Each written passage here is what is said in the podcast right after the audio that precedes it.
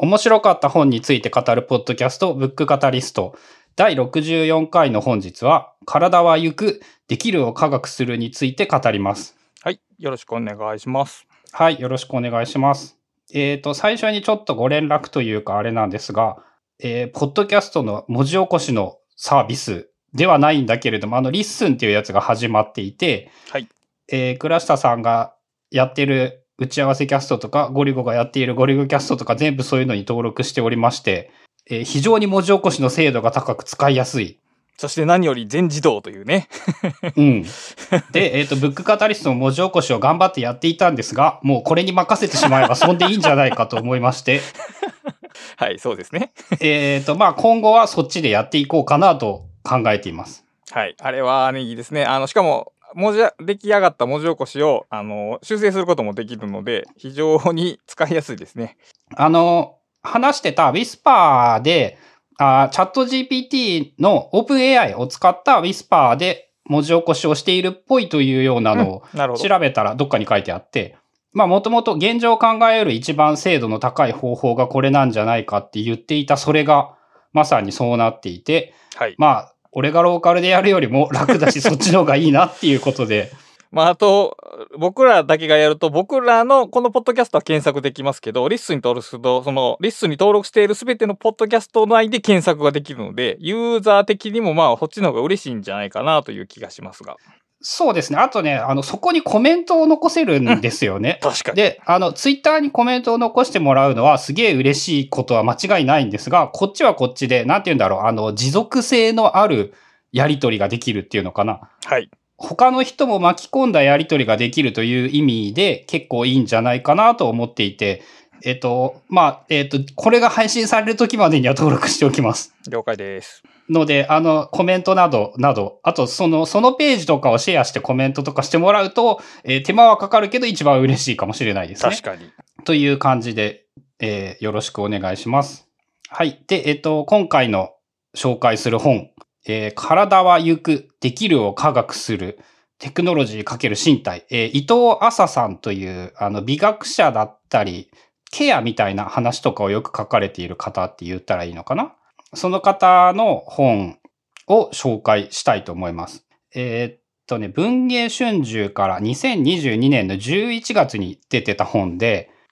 確か俺は年、読んだ時期で言うと、まあまあ前で年末年始、新し、今年に入って読み終わったぐらいの本なんですけど、あの、今のところ今年一番面白いというか印象に残っている。ほう。えっ、と、多分、俺が好きなジャンルは、大雑把にこう、いろいろと、多分、今までのものを聞いていただくとわかると思うんですけど、その中で、えっ、と、哲学っぽいものと、テクノロジーっぽいものを。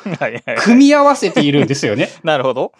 その身体の話でありつつ、さらにそれをその哲学とかケアという目線でもテクノロジーをどうやって役立たせることができるのか。あの、もう一言で言うと、ドストライクというか、これ以上ないぐらい好みなやつで、で、想像通り、えっ、と、めちゃめちゃ面白かったんですよね。で、えっ、と、最初にちょっと読んでいたら、えっ、と、ブックカタリストの第9回で紹介した、えー妄想する頭、思考する手というのを書かれている歴本さん。あこの人が考えてることと近いような話だなっていうふうに思っていたら、えっ、と、歴本さんも普通に登場しておりまして、ほう。えっ、と、本のスタイルが、えっ、と、5章立てになってるんですけど、うん5人のそういう、えっ、と、まあ、この体は行く的なことを研究している研究者のテーマを、その伊藤麻さんが紹介するみたいなイメージと言ったらいいのかな？うんうん。なるほど、なるほど。で、その、同じなんとか研究所みたいなところで、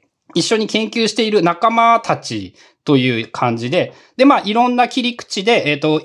大雑把に言うと、なので5種類の、その、こういうテクノロジーがあって、それが今こんな風になってて、それ、そのおかげで、こう、我々にとってどんないいことがあるんだろうかとか、どんなことが考えられるんだろうか、っていうことが書かれているという感じです。なるほど。まあ、あの、簡単に極論言えば、これは飛ばして読んでもいい系とも言えるのかなそういう意味で言うと。あーはーはーまあ好きなとこだけチョイスして読むと。うん。で、えっと、偶然ね、これは図書館に行ったらなんか置いてあって、うんで、えっと、ブックカタリストの読書会で何度か伊藤麻さんという名前を聞いていたので、はい。へえと思って手に取ってみたらめっちゃ面白かったという本でもあって、そうか。結構何回も言及してるつもりでいて、本は一冊も取り上げたことがなかったね、そういえば。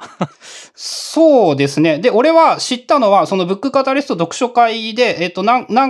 んか、冊か、その伊藤麻さんという名前を聞いていて、まあ、はいあの、それまで本当に知らなかったんですよね、全く。で、あ、そういえば名前聞いて面白そうだって思った人の本だなと思って読んでみたら、めちゃめちゃ面白かった。なるほど。で、えっ、と、まあ、まずね、いきなりね、その、初めになところで、こう、すごく持っていかれた感じの話があって、はいえっ、とね、VR の話なんです。えーっとね、今クリエイト株式会社っていうところが、けん玉できた VR っていうソフトというのかな、ツールというのかな、そういうものを発明して、うんえー何かというと、まあ名前で大体想像はできると思うんですけど、はい。VR のゴーグルをはめて、けん玉の練習ができます。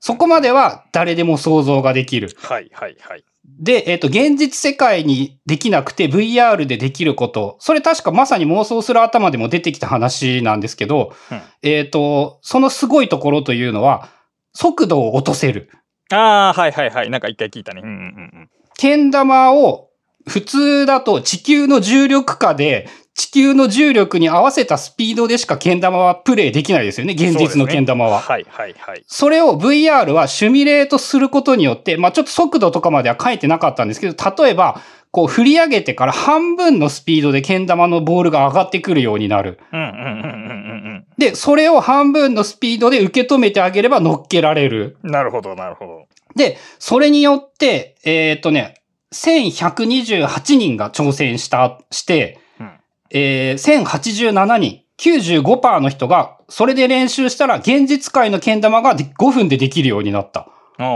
でもそれちょっと、あれですね。比較対象が欲しいですね。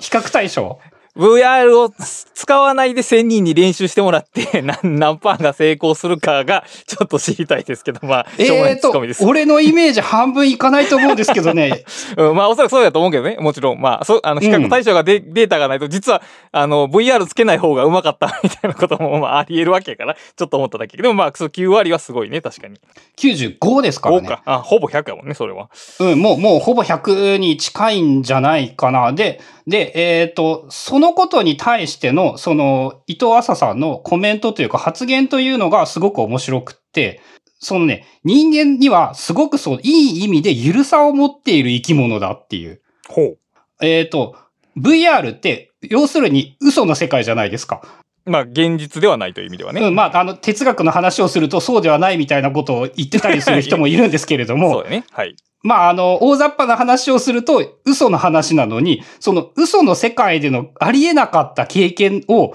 体は経験値として習得することができて、それを現実に適用することができてしまう。なんて言うんだろう。えっ、と、すごく感覚的には、そらそうだよねっていうことのような気もするけれども、逆に言語にされると、あ、本当だな、確かにそうだな、すげえなってまず思ったんですよね。はい。で、さらにそれが、えっ、と、まあ、これまだオープニングなんですけれども、あの、例えばで言うと、そのケアの観点でもすごく実際に今役に立っているらしくって、えっ、と、原質っていう、あの、手がなくなった人とか足がなくなった人が、その、なくなった手が痛いと感じてしまう。そういうので悩まされてる人ってすげえいっぱいいるみたいなんですよね。で、そういう人に、その VR のゴーグルをはめてもらって、えっ、とね、腕があるように見えるようにする。で、えっ、と、仕組みとして、えっ、と、例えば左腕がない人は、右手の動きと、あの、鏡の対象鏡面対称な動きをするっていうのかな。そういう風に、えっ、と、自分の手があるように見せてあげると、えっ、と、痛みが消える人が、えっ、と、割合とかは分かんなかったんですけど、それによって痛みが消える人がいる。で、あのー永遠にその効果があるわけじゃないんだけど、それを体験しておくと、そのしばらくの間、痛みがなくなるらしいんですよね。人間の体の。それって、その、なんて言うんだろう。なんでそんなことできるのっていうか、すげえことだよねっていうか、うん、そうか。まあ、あの、それ、現実、えー幻の腕を手術するっていうような話で、誰の本やったかな？誰の本やったか忘れたけど、鏡を使って同じ治療というかな？これ治療っていうのが難しい。鏡を使って同じことをされて、で、同じような効果が上がってるって話があって、それをまあ VR に応用したという感じなんでしょうけど、だから、目に見え、ある、目に見えるからなんでしょうね、きっと。目に見えるから。うん、そういう分の目にことなのかな。見えるから、そこに世界が構築される。だから、現僕らが現実と言ってるものだって、結局僕らが視覚しして得たものを脳内でシミュレートしてるわけじゃないですか、結局のところは。うんうん。だから別のシミュレートが入り込む余地があるというような感じやと、なんか僕は思いますけども。そう、あのーちょうど、えっ、と、それで言うと、デビッド・チャーマーズが、あの、リアリティプラスっていう本を出していて、あの、VR は現実だっていうことを言っていて、何言ってんだっていう、あの、クソ難しい本なんですけれども、まあ、ちょうど、そ、まあ、それとかを読んでいると、もうちょっと繋がってくるところはあるんですけど、はい。その、人間の脳がいかに、その、ゆる、えー伊藤浅さんはその、ゆるい、いい意味でのゆるさがあるっていう言い方をい言っているし、まあだから拡張性があるということでね、この場合の緩いということは。うん、テクノロジーを使って、その、結構思いもよらなかった身体への各身体能力の開発？はい。それは、その、なんて言うんだろう、いろんな観点があると思うんですけど、まあ、この人の場合、そのケアというものが主力ではあるので、ケアみたいな話でもできるし、えっ、と、もっと他にもいろんなことでもトレーニングができるぞっていう感じのことが、まあ、順番に紹介されていく感じなんですよね。で、えっ、と、1個目が、ピアノ。えっ、と、エクソスケルトンという名前の なん、か、まがまがしいね。エクソはあれですね、拡張ですね、EX の。あ、そっちか。なるほどね。うんはい。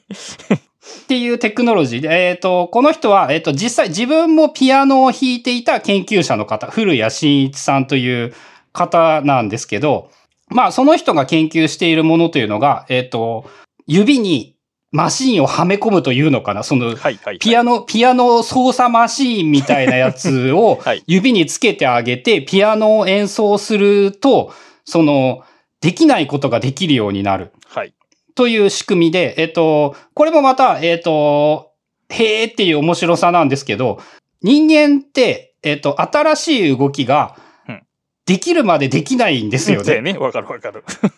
で、このできるまでできないってすごく難しくって、うん。できるを偶然見つけたら、ああ、できたって言って、その動きを覚えて今後に活かすことができるんだけれども、その1回目のできるって、できるまでできないんですよね。そうですねいろんなパターンをひたすらひたすら試してみて、初めてたまたまうまくいったやつというのを見て、ああ、これ、こうやってやればいいんだっていうことを覚えることによって、うん。その動きをマスターすることができる。うんうん。で、その、エクソスケルトンというテクノロジーを使ってあげると、技能獲得のパラドックスという、まあ、名前が、で呼ばれているらしいんですけども、それをかなり解消できるようになるんじゃないか。まあ、つまりいきなり、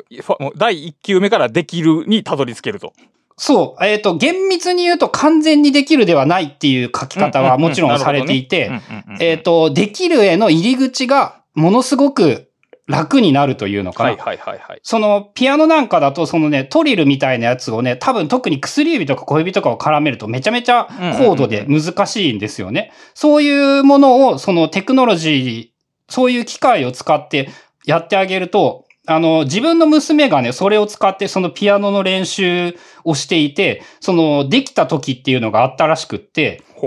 その時の感想っていうのがすごい面白くって、うんあの、ああ、こういうことかっていう感想だったらしいんですよね。なるほどなるほど。一般的に、うわあ、できたとかやったとかそういうことじゃなくって、うんうんなんか、エクソスケルトンによって、なぜかできてしまって、うんそれに対して後から、あ、これかっていう風に分かった。体が先に動かしてから、意識が後から追いついてくる。だから習得というよりは発見に近い感じなのかな。そう。で、おそらく、スキルの習得というのは発見の連続なんじゃないかと思うんですよ。ねそれは俺が思うところなんですけど、はいその細かな発見を繰り返して、えっ、と、それを失敗と成功の発見をひたすら試行錯誤することによって、その発見というものができるんだけれども、その、そこの試行錯誤のある程度いいとこまで行く回数を圧倒的に少なくしてくれる短くしてくれる。だからその探索、試行錯誤は避けられないけど、その範囲をだいぶ狭いところに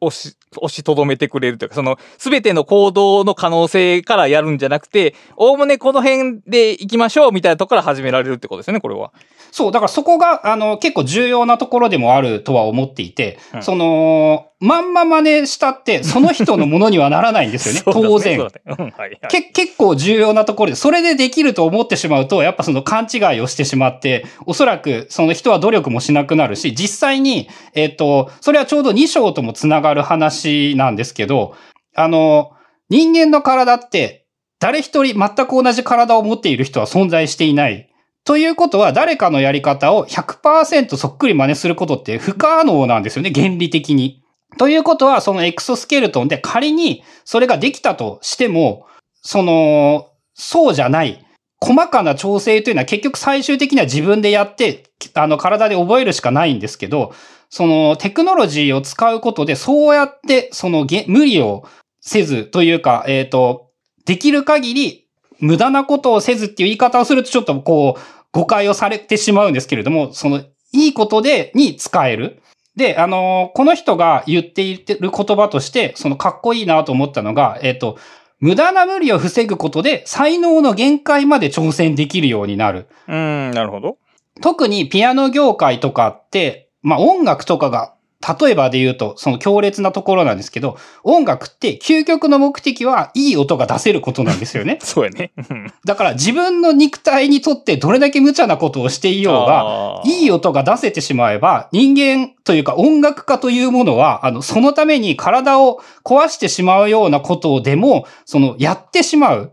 で、そういうものをテクノロジーによって、その、なんていうんだろう、挫折してしまう人、しかも不本意な挫折をしてしまう人を減らすことによって、こう、より多くの人が才能の限界まで挑戦できるようになる。まあ、そういうふうにテクノロジーを使ってやろうって言っているっていう、その姿勢というか発言のかっこよさ、素晴らしさ、うんうん、なるほど。みたいなのもあって、まあ、えっ、と、いきなりここで強烈にやっぱ面白かったんですよね。確かに。で、ピアノが、そのいかに本番みたいなやつが面白いかみたいな話とかも出てきていたりだとか、ほほほほなるほど。えっ、と、これはね、どっちかというとテクノロジーっていうか、なんかそのミュ、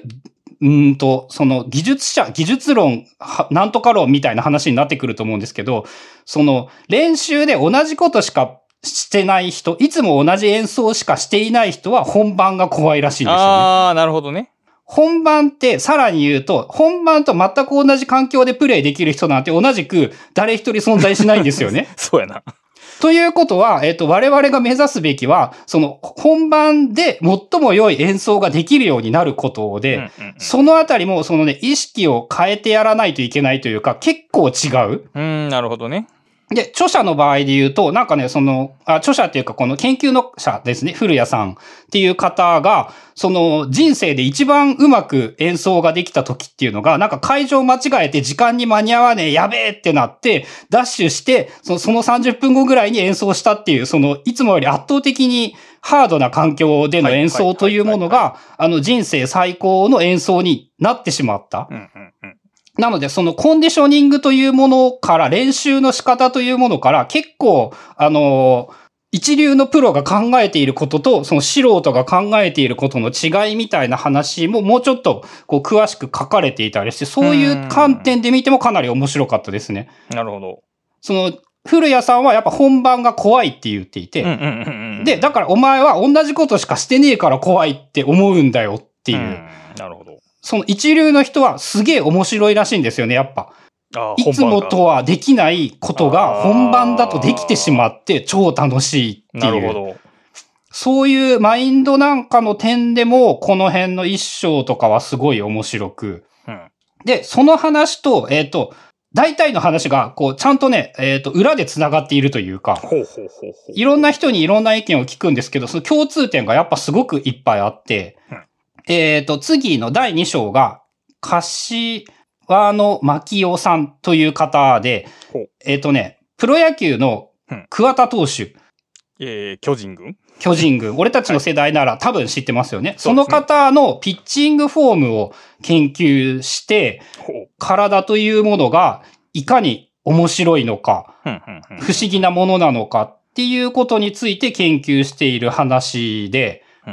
まあ、この人が言ってるのが、その、さっき言った、えっと、一人一人背の高さから手足の長さから何もかもがめっちゃ違うので、そのうん。一般論というものが、うん。そのスポーツに関してもそうだし、あらゆることに関して自分の体の特性と折り合いをつける場合に、うん。一般論はあまり役に立たない。うんうん一人一人に最適な投げ方があるっていうことをうん。前提にした上で、こういろんなことを研究していて、はい。で、そのプロ野球の桑田投手に協力してもらいながら、そのいろんなことを研究してるんですよね。うんっていう結果が、話が紹介されていて、えー超面白いんですけど、桑田投手って、その野球のことを俺はあんまり知らなかったんですけれども、えっ、と、一般的に非常にコントロールがいいピッチャー。ほう。狙ったところにめっちゃきちんと投げられるタイプのピッチャーうんなんですけど、そのね、30回、えっと、桑田さんに同じフォームで投げてくださいねって言ってたら、うん毎回毎回違ってるらしいんですうよ。んなるほど。さらに言うと、えっと、最初と最後で比べたら、うん野球、えっと、ボールのリリースポイント、ボールが手から離れるところっていうのが、14センチもずれてた。だいぶ違うね。で、えっと、そのベースまでの距離と角度とかっていうのを計算してみると、大雑把に言うと、1センチずれたら、ベースの上で何十センチずれるらしいんですよ。まあそうでしょうね、おそらくは。えー14センチずれるということは、単純計算したら1メーターずれる。はい。のに、えっとね、同じ場所にちゃんと行けるらしいんですよね。うん、すごいね、それは確かに。その、それってすごく不思議なことだよね。なんでなんだろうっていうのを考えているのがその第2章の話なんですけど、なるほど。まあ、まず、これもさっきのピアノの話と一緒なんですけど、ピッチャーというものはうん、100%同じ環境で投げられる人なんてまた誰一人いないんですよね。うん、そうですね。天気も違うし、うんえっ、と、気温も違うし、ピッチャーマウンドって確かね、あれ、球場によってなんか高さが変わったりとかするらしいんですよね。なるほどね。高さから傾斜から。うんで、あの、土なんで、踏んだらだんだん、あの、ぐちゃぐちゃになるじゃないですか。確かに。で、あれ足とかでピッチャー鳴らしてるけど、あの、そんなことをやったって当然限界はありますよね。なので、結局、あの、ほとんどの人間はというのか、少なくともその野球というスポーツにおいては、あの、唯一絶対の環境というものは存在しなくって、唯一絶対の環境へ最適化してしまうと、環境の変化に対応できなくなってしまう。確かに。で、それが誤差になって修正できなくなってしまっていて、その、そうであると、おそらく、その少なくともプロ野球の選手、ピッチャーという職業で言うと、やっぱりそれだと、むしろスランプに陥りやすいというか。なるほど。その、さっきの練習の話とも一緒なんですけど、やっぱ、全く同じことをやっていると、逆に全く同じことができなくなってしまう。ああ、そうか。こ体の動かし方が同一でもパフォーマンスの方が変わってしまうと。そう、全く同じか環境でプレイできる、あの、コンピューターゲームの野球の中のピッチャーであれば、えっと、理論上は同じことはできるんですよね。うん。でも私たち人間は、その、求められるのは、ちょっと異なった環境でも同じ結果を出すこと。はい。で、ちょっと異なった環境で同じ結果を出すためには、逆に、その、やっぱいろんな環境で同じ、え求めるものは、か、結果であって、そのための体の動きというものは、変わってしまってもいいという言い方をしてもいいのかな。うん、そうですね。確かに。なので、えーっと、その、それっぽい用語で書かれている話で言うと、桑田という投手は、そのパフォーマンスが毎回同じでの、その機械的な再現性が高いというものではなくって、うんえー結果を同じにするためにパフォーマンスを変えることができる。うーん、そうか。コントロールがうまいって聞くと、体の動かし方が毎回同じような機械的やっていうイメージがあるけど、むしろ逆だということなんだね、これは。そう、結構不思議なことというか考えさせられる。どんなことに関しても言えることなのかな。うーん、そうか。これは結構、あの、話を聞いてて、あの、最近読んでる、えーと人を賢くする道具という本に、うん。ハード、ハードサイエンスとソフトサイエンスっていう話があって、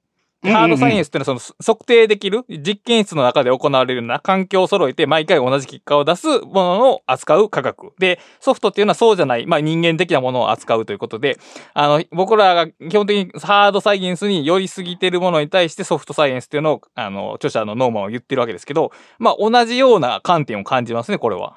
おそらくそうなんでしょうね。だから、あの、裏テーマ的な話で言うと、やっぱそういう現代のハードサイエンス的なものへの警鐘を鳴らしているような本だという印象もあって、この本で言うと。なるほど。その、さっきの、えー面白いのが、えーこの研究者の柏野さんは、その同じ、えっ、と、異なった環境で同じ結果を出せるようなことっていうのを、えー土地感という言葉で表現している。ああ、土地感。その土地に通じているという意味？ね。そう、土地感が高いということが様々なやり方を結局試していないとダメで、ああ、まあそうやね。確かに。うん。いろんな環境での、そのも、えっ、と、同じ、同じ結果を出すことを経験していないといけない。うん、そうやね。確かに。それによって、その異なった要求に応えることができるようになる。これ生き方にもやっぱ通じると思うんですよね。まあそうですね。それはそう思います。はい。その毎日、例えば、えっ、と、人生をルーチンワークで埋め尽くすと楽でうん、間違いない。良いことではあるんだけれども、うん。あの、ルーチンワークを何が何でも変えないように埋め尽くしてしまった場合においては、うんえー少しでも環境が異なったら、うんいきなり全てのルーチンが崩れてしまう。そうですね。というものを、その、ある程度、やはり、結果が同じものができるように、様々な揺らぎの中で対応できるようにしておかないといけない。そうやね。だからハードサイエンスはその揺らぎっていうのを無視するかゼロに抑えることで、えーパフォーマンスを安定化させるけど、まあリアルに生きる僕たちはむしろその揺らぎをどう引き受けるのかっていう観点がその実生活では重要になってくる。そうですね。この揺らぎを、しかも、あの、おそらく必要なものだし、重要なもので、それがやっぱ現代社会では全般的にこう軽視されているのではないか間違いないですね。っていうのはやっぱ読んでいて感じたところでもあって。で、あの、面白いのが、えっ、とね、つまり、あの、さらに言うと、本人はね、言ってることとやってることとか、だいぶそういう意味で言うと 違うらしくって。あ、本人は毎回同じフォームで投げてるような感覚があるってことかな。そう。で、本人は同じフォーム、えっ、と、で投げてるつもりなのに14センチずれて見せられて、えー、マジ？みたいなことを言っている。あ、それでも逆に、そうやって意識すると次から投げられるなるんだよな。ああ、人に、た多分この、このレベルの人ならそんなことはないと思うんですけど。まあね。で、そのね、カーブってどうやって投げるんですかって桑田さんに聞いてみると、はいその、なんだったかな、えっ、と、中指をひねってどうのこうのみたいな説明をするんだけど、はいそれもね、あの、解析してみると違うらしいんですよね。口では、その、なんか人差し指って持って中指でひねるみたいに言ってるんだけど、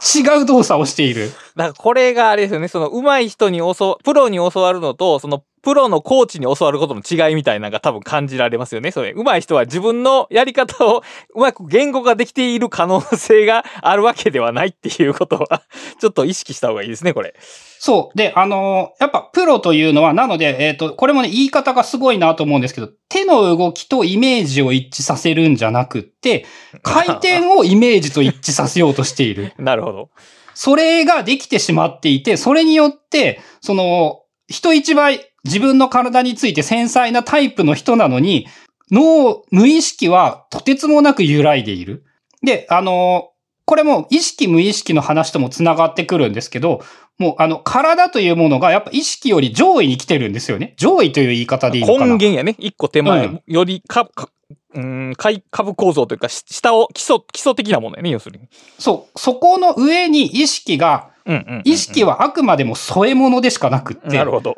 その根本にあるのは土台なんだっていう。で、これもやっぱね、いろんなことに、現実界のいろんなことにもおける重要なことなんじゃないかな。その何かを、特に体を使った何かを学ぶっていう時なんかにも、そのあたりのことを知っておくことで、すごく、これから例えば子供たちがスポーツを学ぶ上でも変わるんじゃないかなっていうふうに思って、いや、今体の話やけど、結局例えばその、えー学問的なもの、技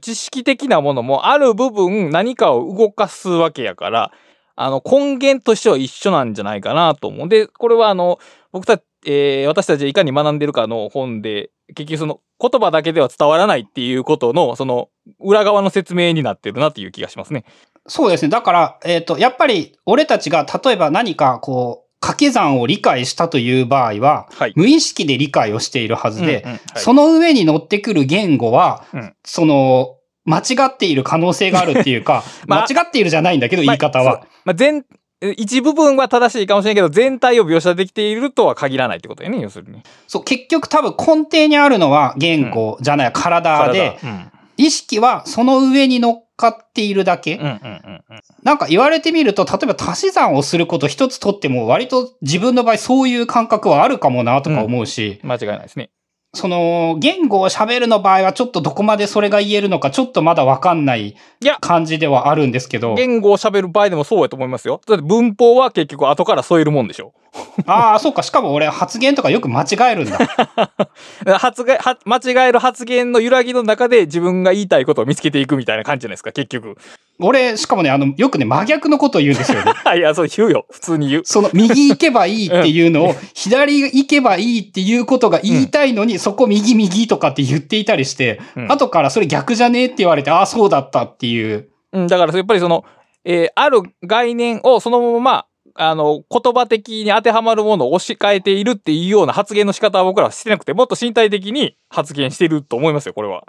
なんでしょうね、きっと。そう、このあたりもね、やっぱ、その、面白かったという言い方、大雑把な言い方になってしまうんですけど、は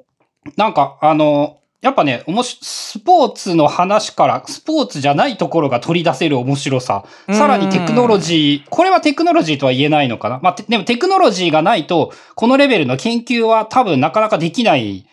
んですよね。でしょうね、きっと。うん。っていう点でも、その、やっぱ、いかに常識が、いかに、常識を、あの、ちゃんとサイエンスでひっくり返そうとしてくれている面白さ。確かに。つい、その、例えば桑田はコントロールがいいって言ったら 全く同じ動きをするんだろうって思ってしまうのを研究したらちゃんと違ってい、ちゃんとじゃないか、違っていたということが分かって、えっ、と、悪い研究者はこれは何かの間違いだっていうことにしてしまうんだけれども、そうやね。確かに。うん、そう、そうしないような時代になってきている、ちゃんと。いやーでもその、桑田さん本人も自分は毎回ちゃんと体を動かしていると思っているところがこれ面白いよね。そう、本人は、だから、もう、ちゃんと動かしてる。14センチ違うって言われて、ええって、本人も驚いたって言っていて、うーん、だからやっぱその当人が解説するノウハウとか技能の話、やっぱり話半分以下に聞いた方がいいなと思うね。当人というか、ああ、まあ、そうですね。そういうふうに言えるのかな。うん、だから行為の主体者が見ているのは本当に側面、ある一部分でしかなくて、やっぱその観察者の方がやっぱりより当たり前やけど、観察者の方がよく分かってることが多いってことだよね、これは。うん。でね、それの、それと関連した話で、その章で、えっ、とね、似たようなところと、これとつながるところなんですけど、えっ、と、はい技能を他人に伝えるための技言語。技言語、テクニ、テクニカルランゲージみたいな感じ？えっ、とね、多分これはね、英語にしない方がいい系の言語ですね。なるほど、はい。本の中でも技というものがあえてひらがなで書かれていたので、その、例えば、え有名なやつが、明日天気になれっていうあのゴルフの漫画。はい、はい、はい。あの中で、その、ドライバーを振りかぶるときに、チャーシューメーンで打てばいい。うん、うん、うん、うん、なるほど。これって、えっ、と、非常にその主観的で個人的なものではあるんですけど、はい。言葉では伝えられないものがこれによって伝わっているんですよね。まあ確かにそのリズムの取り方とか、そのスイングの勢いの出し方は、言語的に説明しても無理だろうね、きっと。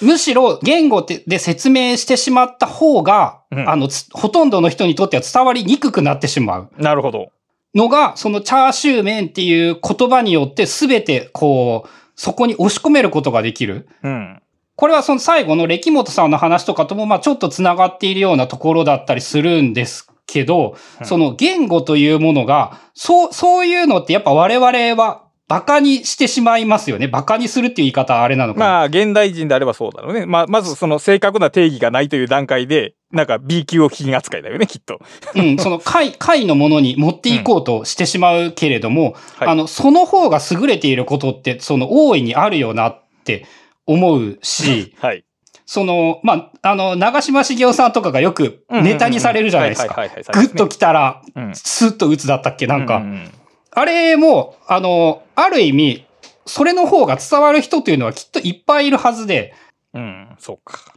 そうやな。確かに。それさっきの桑田さんの話で言うと、結局、その行為者が適言語化したところで適切とは限らないわけで、うん。むしろだから抽象化した方が、まあ抽象化と言うっていいんかどうかわからないけど、何かの変換をかました方が実は伝わり、伝わり、よく伝わるとは違うか。そ、そうすることによって、聞いた人が実行しやすくなるってことなのかな？うーんと、どっちかっていうとね、なんかもっと大きな意味で、その現代のて科学とか工学というものが、いろんなものをやっぱり見落としてないかってことをこの人は言いたいんじゃないかと思っっていてそうか。うん、そうか。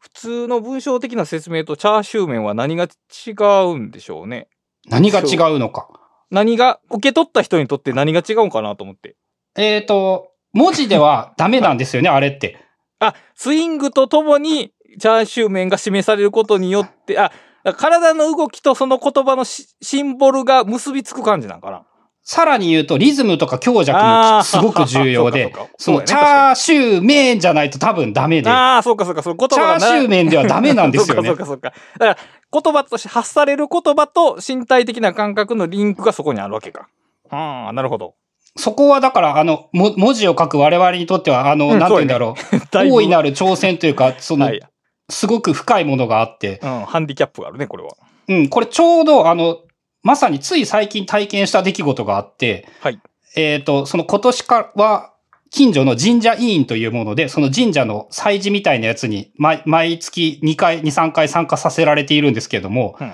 その祭事の時にね、太鼓を叩くんですよね。ほうほう。あの、げ雅楽的なやつかな。うんうんうん。で、あの、神社委員って毎年素人なので、その誰かその辺のやつが、あの、ちょっとじゃあ太鼓やってっていう感じでやるんですよね。はい。で、その人って楽譜読める確率なんて低いですよね。はい。で、えっと、そこにあったカンペがめちゃめちゃ面白くって文字の大きさと空間によってどうやって叩けばいいかが示されていた。ああ、なるほど。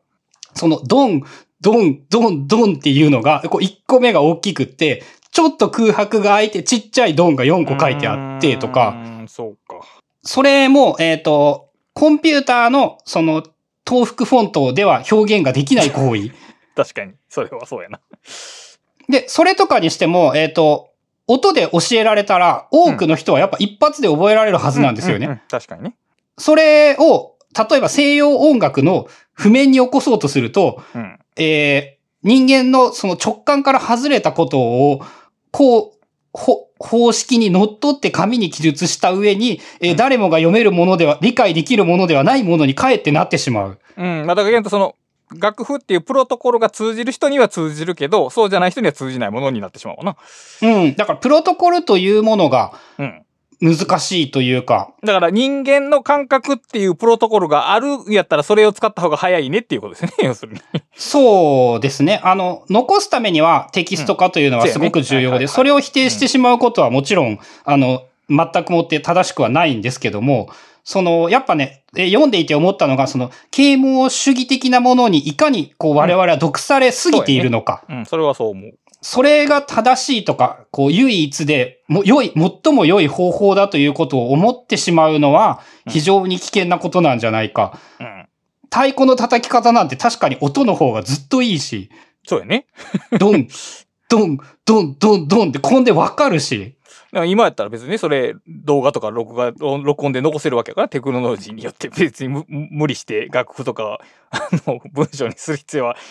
体験そのものを録音できる、録、録、なんていうのかな、残しておけるわけで、それ結局 VR の話にも通じるよね、きっと。うん。でね、えっと、言っているのがね、えっと、テクノロジーで実現したいものというのが、こう、はいこの技言語に近いものなんじゃないかなっていう感じのことを、うん。えっと、さっきの、その桑田の研究をしている方が言っていて、ああ、チャーシュー麺的な。そう、さっき言った、だって動画だってまんまそうじゃないですか。まあ、そうやね、確かに。うんどんどんどんどんを楽譜にするのはうん難しいから動画撮ればいい。うん。動画によって技言語そのまんま伝えること結構できるよねっていう。だから例えばこう、その手首どう叩いてるのかはズームして見るみたいなことができるわけやからね。言うたら。まあやろうと思えば。うん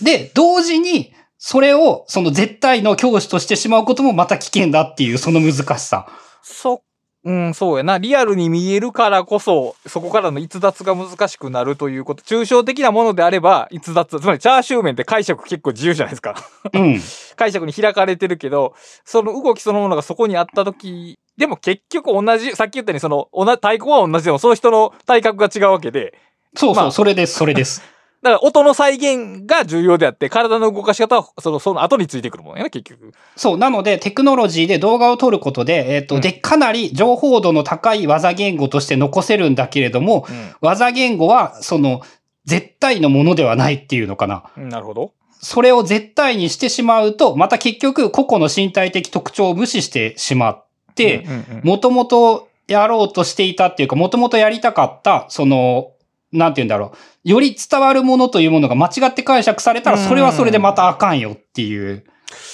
そうやね。だから、その、個々人で違う、で、その個々人の違いを本人が試行錯誤で吸収していくものっていう考え方ではあればいいけど、その原理主義的に一つのやり方があって、その個々人はそれに合わせなければならないっていう考え方を強化してしまうのはちょっと怖いよね。うん。まあ人間がね、その真似をして、それを堅くなに守るというのが、お他の動物にできない得意なところらしくって、そこで言うとやっぱ人類の本能的な難しさであるような気はするんですけど。なるほど。なんかね、それは別の本に書いてあったやつなんですけど、その、猿に、なんだったかな、えっ、と、木の実を割って、その中身を食べるみたいなことを例えば真似させようとする間に、えー意味もなく、途中で頭を叩くみたいな動作を混ぜ込むと、うん猿はそれを無視して真似するらしいんだけど。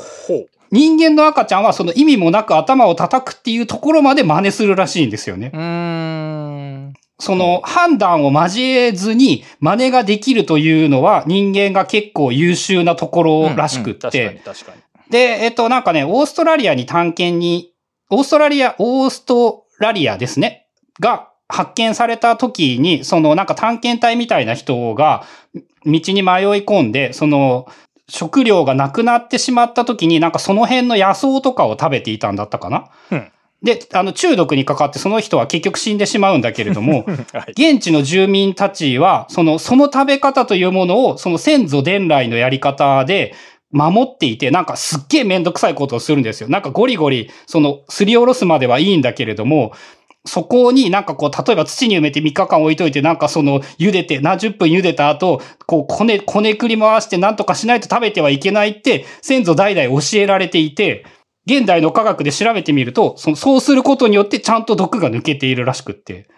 その、その、言われたことを堅くなに守るということは、それはそれでやっぱ人類の能力でもあって、うん。それがカーゴカルト的な、その、極端な進行で形骸化を生んでしまうデメリットでもあると。うん、あの、やっぱに人類が行くところに行ってきたので、そこからやっぱ新たな進化のバグが生まれ始めているんだなっていう。なるほどね。まあでも多分現代で言えることはやっぱ何も考えずに真似するということを、まああまりよろしくなく、ちゃんとその人に合わせてうん。いろんなことを考えていきましょうというのはこれからのテーマなんじゃないかなっていうのは、こう読んでいて思ったところですね。うーん、そうやね。これは結構僕ら、その、いわゆるノウハウを提供してる人間からすると、結構危機意識というか、そのやり方を考えなあかんなとは思いますね、これ。ですね。だから、えっ、と、多くの人間は言われたことを割と無意識に真似してしまうんだけれども、全員の身体的特徴は必ず違うので、うん、そね。その人に合ったやり方というものは、その、あの、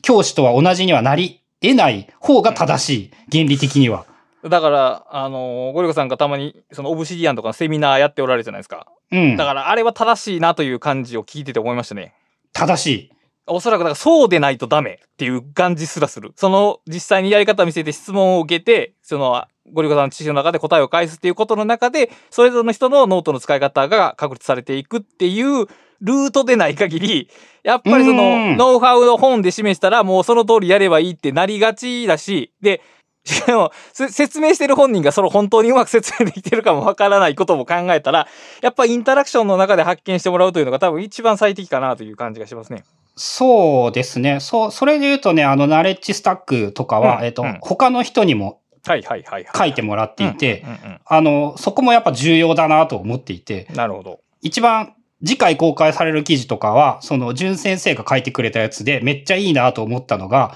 そのゴリゴさんがこういう風にやるって言ってたから、真似してみたけど、あの、全然真似合わんくって放置しているみたいなことも ちゃんと書いてくれていて、あ、これ、これが、その、人に書いてほしいと思っていた一番の理由だっていうのをすごく思って、うん、そうやね。それで、なんか、情報全体が立体的になるというか、あの、より、その、うん、その、受け取る人にとってあ、自分はこれを採用したらいいし、これを採用しなければいいっていう判断が働かせやすくなる気がしますな。うん。まあ、あと何よりもね、やっぱ一回いいと思ったから試してみたっていうのはやっぱすごいなと思って、結構重要なことだと思うんですよね確。かに。はい。その、すぐに直せるから、ちょっと試して、ちょっとダメだったらやめればよくって、で、えあの、合わんかったっていうのが堂々と言えることもやっぱ大事で、そうですね。それはそう思います。うん、なんか、あの、できないじゃない言い方だったんですよね。ちょっと厳密な文章まで覚えてないけど。まあできなかったではなく、自分にはその趣味が合わなかった。合わなかったって感じだね。要するに、not for me ってことだよね。うん。それがやっぱ言語化できることは、おそらくこれから、その、個人による多様化がより進んでいく中では重要なことなんじゃないかなっていうのは確かに。思いますね。で、あと、まあ、3章、4章、5章なんですけども、まあ、はいあの、一番面白かったのは、この桑田なので、まあ、あとはもうちょっとさらっとっていう感じなんですが、えっと、3章は、リアルタイムの画像処理が、を VR に活かすとすごいよっていうような話があって、まあ一番すごかったのは、その、えっ、と、剣玉で大体想像がつくと思うんですけど、卓球にもすごく応用ができて、はい。卓球でその打たれた瞬間に、卓球って、えっ、と、俺、すごく高度にやっていないんでわかんないんですけど、あの、回転を読んだ上で、どう返すかということが、すごく大事なスポーツで、あの、温泉卓球ではそんなレベルには到達しないんですが、はい。その、どう回転してくるから、それに対してどう打ち返せばいいということが、リアルタイムに VR のゴーグルをつけて処理ができる。こう回転してるので。っていうのを教えてくれて、おそらくこっちに飛んでくるからこうやるといいよ。で、さらに言うと、今のその技術を使うと、そのサーバーとかの、サーブを打つ人の、えっ、と、画像処理、解析してみると、やっぱね、あの、打つ前に方向わかるらしいんですよね。ああ、まあそうでしょうね、きっと。で、さらにすごいのが、それを人間は、えっ、と、言語化できない感とか、その雰囲気というもので理解ができていて、こっちに飛んできそうというものがやっぱ一流の選手であればあるほど読めている。なるほど。これもやっぱ読みみたいな、あの、が言語とか直感と言われていたものが、えっ、と、もっとテクノロジーでちょっと解明されつつあるみたいな話でもあるのかなっていう印象ですね。で、えっ、と、もう4章がバーチャル尻尾。うん、なんか、そうやな、VR 的な感じだね。うん。まあ、あの、バーチャル尻尾とは別の話で、こうヘッドマウントディスプレイをつけて、各景色が見えるみたいなことをやって、ちょっとあの木を指さしてくださいっていうと、さ最初は正確に指させるんですよね。うん。で、えっ、と、なんか見える世界というものを角度一度ずつぐらいずらしていくと、うんだんだんだんだん、最初は、あの、一度ずらして、あの木指さしてくださいっていうと、その木の方向をさせるんですけど、えっ、と、どんどんどんどんどんどんどんどんずれていって、あの木指さしてくださいっていうことをやると、えっ、とね、40度ぐらい角度ずれちゃっても、その VR で見えている世界のそっちの木の方を指さすようになるっていうのか、えっ、と、自分が指さすと思っている方向と、本当に指さしている角度というのが40度ぐらいずれても気づかない。へえ。その無意識のレベルで誤差あり学習をして体の動きを調節してしまっている。うん。目つぶるとまっすぐ歩けないとかってよくあるじゃないですか。それをその見事ちゃんとテクノロジーというかサイエンスで研究しているというのか。お結局その視覚によるフィードバックで微妙に調整し続けてるわけですね、僕たちは。そう、それが、あの、本当に無意識のレベルなので、うん。それを無意識を、あの、騙してやると騙されるという言い方もできるうんしまあそういう風に変わってしまう。あと、あの、環境が変わると、あの、治らないみたいな話、あのーあれですね、習慣化の本でも出てきた、そんなような話も同じようなことが言えていて、その、やっぱ、そこが、えっ、と、リハビリ、さっきの手があるみたいなリハビリなんかでも問題になりやすかったりして、その、できるだけ環境を同じにしてあげないと、その効果が長持ちしないというか、効果が出にくい。そのあたりは、あの、ひょっとしたら VR のそういう技術というか、再現度が高まることによってもっと良くなるのかもしれないですね。ああ、そうか。現実と VR が区別つかなかったら VR 上の訓練が現実にも適用できるようになると。ですね。うん、なるほど。やっぱ、あの、VR は現実だっていう説もなんか、こう、わかるような気がするっていうのを、この本とかを読んでいるとちょっと思えてくる。まあ、究極、その、まあ、か、その、チャーマーズの意見に反賛成するかどうかは別として、で、僕らは世界そのものを感じてるわけでは、ちゃうな。世界そのものを受け取ってるわけではないもんねだからもう、それはバーチャルだって言われたら、それはまあそうだよねっていう気がしメますけど。メンタマ VR をの脳 CPU が処理してるわけですもんね。そう、徹底的に。だからそれは別の VR が入ってきても一緒でしょって言われたら、まあ、うん、そうですよねっていう感じかな。うん。で、もう一個が、その4章だと、あの、尻尾の振り方というものを、はい。尻尾というものをつけてみて、はい。あの、脳の特定のその場所に反応して尻尾が動くようにしてみて、えっ、と、人がどういうふうに尻尾の振り方を覚えていくのかっていうのを研究したりしているエピソードとしてもあって、まあこれも面白いのが、やっぱね、コツみたいなことが答えが一つにならないんですよね。人によって、そのなんかお尻をキュッてするっていう感じみたいな言い方だったりとか、こういろんな表現があるっていう話だったり、あとさらに、あの、慣れてくると身体化ということがやっぱ起こるらしくって、こう尻尾を踏もうとするとびっくりして、こう避けようとするとか、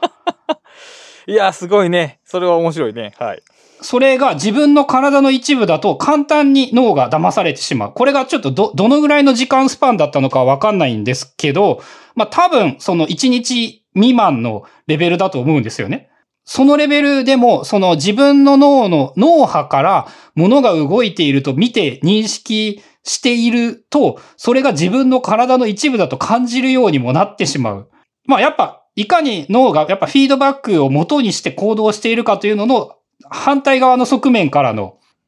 そうだね。ものとも言えるのかな。うんうん。で、これもそのリハビリ的なものにやっぱ使えるみたいで、なんかその脳波を使って、例えばその手がなくなった人に、指がなくなった人に指が動かせるような機械をつけるとしますよね。で、脳波から一定の信号を送ってあげると、指が動かすことができるようになれば、こう原理的には筋肉と同じことが、その機械でも再現できる。そのあたりのこともこういうテクノロジーを応用していけば、よりなんて言うんだろう、リアルなことができるようになってくるんじゃないのか。っていうような話が書かれていたのが第4章。で、最後が第5章が、あの、歴本さんの話で、えっ、と、歴本さんの研究はいろいろあるんですけど、ここで話されていたのは、あの、主に声に関する話。で、一番面白かったのが、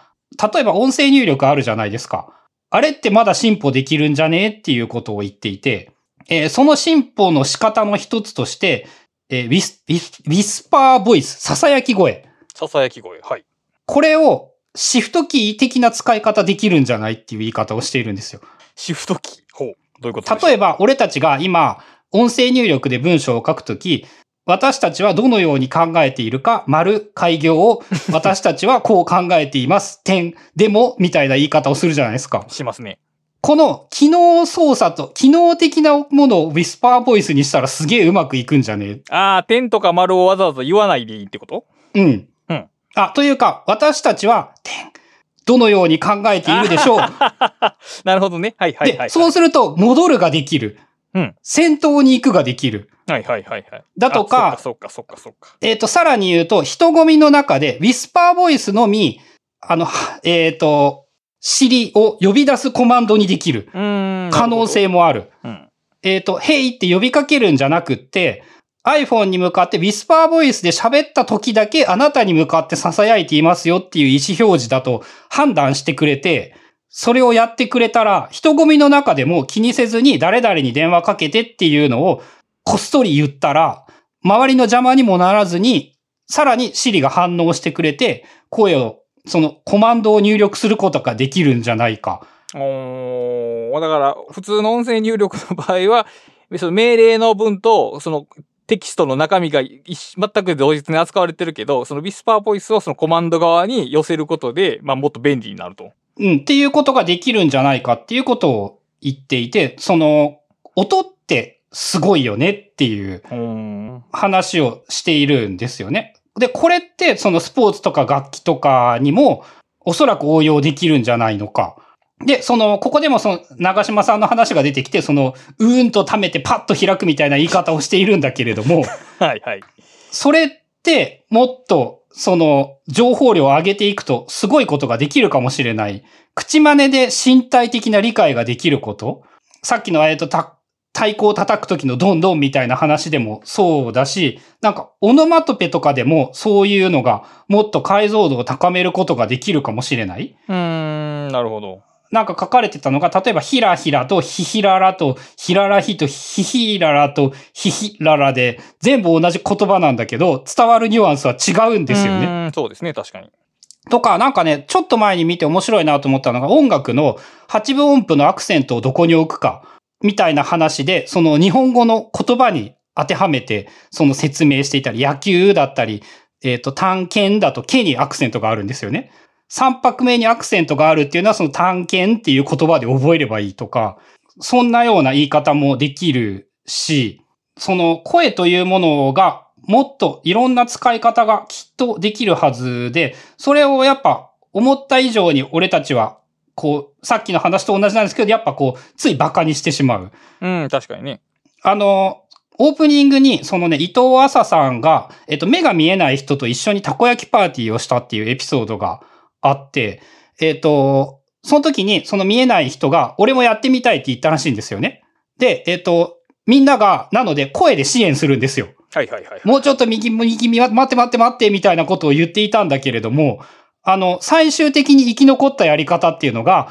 あーって言って止めたところで止めろっていう、すごくこう原始、原始的な方法というのか、音がオンオフだけで伝わった。それもやっぱその音によ、音というもののもっと深い可能性というのか。うん、まあだから僕らが思っている以上にそこに込められてる情報量とか表現力があるということやね、要するに。相当あるんじゃないか。うん、なるほど。っていうのも、やっぱ、あの、文字こそ思考という、えーうん文字を書いている人は一般的にやっぱそう考える傾向があると思うので、はい。そこもやっぱ考えないといけないよな。こう、うんいろんな考えることはいっぱいあるよなっていう。いや、結局、僕らがこうやってポッドキャストでわざわざ喋りことをしてるのも、そその文字の限界にがあるからですよね、きっと。そうですね。これは、あの、文字でやっぱ同じ表現をしたって、やっぱ強弱とかそういうところでい意図を分けているし、わざとゆっくり言うだとか、早く言うだとか、まあ音楽がかっこよくなるのも結局その楽譜に書けないところが書ける、が込められているところが音楽のかっこよさでもあるし、で、その、やっぱ、歴元さんが考えていること、こういうのが、えっ、と、人生で1個か2個ぐらいなら思いつくかもしれないけど、あの、なんて言うんだろう。な、何十個も出てくるというのがやっぱとんでもねえなっていうことを思うし、実現されるかはさておき、なんかすごいね、あの、結構感動したんですよね。そんな風に考えたことなかったって思って。うーん、だから常に UI の可能性を研究してあるんでしょうね。うん、だろうなっていう。確かに声すげえよな。その、声でしかできないこととか、いろんな口、目と口ばっかりになってしまう。特にに現代だと目が一番重視されてしまうというのかな。で、まあ、それで言うと、あの、ポッドキャストとかが、その言ったら余っている耳を使おうみたいな考え方に変わってきたりだとか、まあ、いろんな可能性は開けてるのかもですね。やっぱりその言葉、あー書き言葉じゃない話し言葉のゆるさっていうのが、あのーこのポッドキャストの良さだと思いますね、きっと。うん、そうですね。これは、あの、効率の真逆を言っているものですからね。その、この内容、テキストで読んだら多分10分か15分ぐらい、もっと短いかな。多分ね。うん。が、その密度が低いことによる良さが、うんおそらくあるはずで。ありますな。まあ、あと、あの、あんま情報量が多くても結局受けと、処理しきれないですからね。うん、それはあると思う。あと、その、情報に関連する枝葉をつけることで逆に覚えやすくなることもあるので、うん。だから、端的に情報だけ出しゃいいってもんでは多分ないでしょうね。そうですね。それは本でもきっと言えることなんだろうなっていう。あの、エピソードがやたら長えの鬱陶しいなって思うことは半分事実なんだけれども、うん。それがやっぱり重要なんだろうし。まあ、ゼロやったら逆にダメなんでしょ。だから適度な分量がきっとどこかにある。うん。適切な比率が。まあ、それはさらに人によって違うだろうから。そうでしょうね、きっと。うん。まあ、全く同じにはできない。で、えっ、と、最後に、えっ、と、まとめ的なことで伊藤浅さんが言っていた話っていうのが、えっ、と、できるとできないを能力主義的な価値観から取り戻したい。ほう。そういうふうに思って、あの、まあ、この本を、な、書こうと思ったという感じのことを言っていて、その、できるっていうことが優れていて、できないということが劣っているという考え方をやめようぜっていう、その目が見えないというのは能力主義的な価値観だとやっぱり劣ることになってしまうけれども、まあそれがやっぱそんな小さいものではないですよね。人間という存在のその価値というか。で、何よりも、そのできるようになっていくという過程というのが、人を小さな科学者だとか文学者にするんだから、そのできるようになっていく過程というものをその楽しむというか、よりもっと豊かに生きていこう、みたいなメッセージが最後に書かれていて、ちょっと心が温かくなるね、それは。うん、やっぱこのあたりがらしいなというか、すごいなというか、らしいっていうほど詳しくは知らないんですけれども、俺は。はい。あのーやっぱ、その、好きだなって思う由来、ゆえんですね。この人の書いている本が。で、やっぱ全体的に、なんて言うんだろう。やっぱ、そういう温かさ、優しさみたいなのがすごくいっぱいあって、そのテクノロジーな観点ではなく、俺はテクノロジーが好きなので、そこに寄った方で、やっぱ読んでいるんだけれども、もっとそのケアみたいな観点とか、そういう観点で読んでも十分すぎるぐらい面白い本だったのではないかと思います。はい。はい。ということで、えー今回はこれぐらいにしておきたいと思います。はい。えーブックカタリストは番組を支援していただけるサポーターを募集しています。えーサポーターの方はアーリーアクセスはというものだとか、えー本編収録後のアフタートークだとか、読書会だとか、えーいろんな特典を用意していますので、えー気になる方は概要欄のブックカタリスト公式ページをご確認ください。それでは今回もお聞きいただきありがとうございました。ありがとうございます。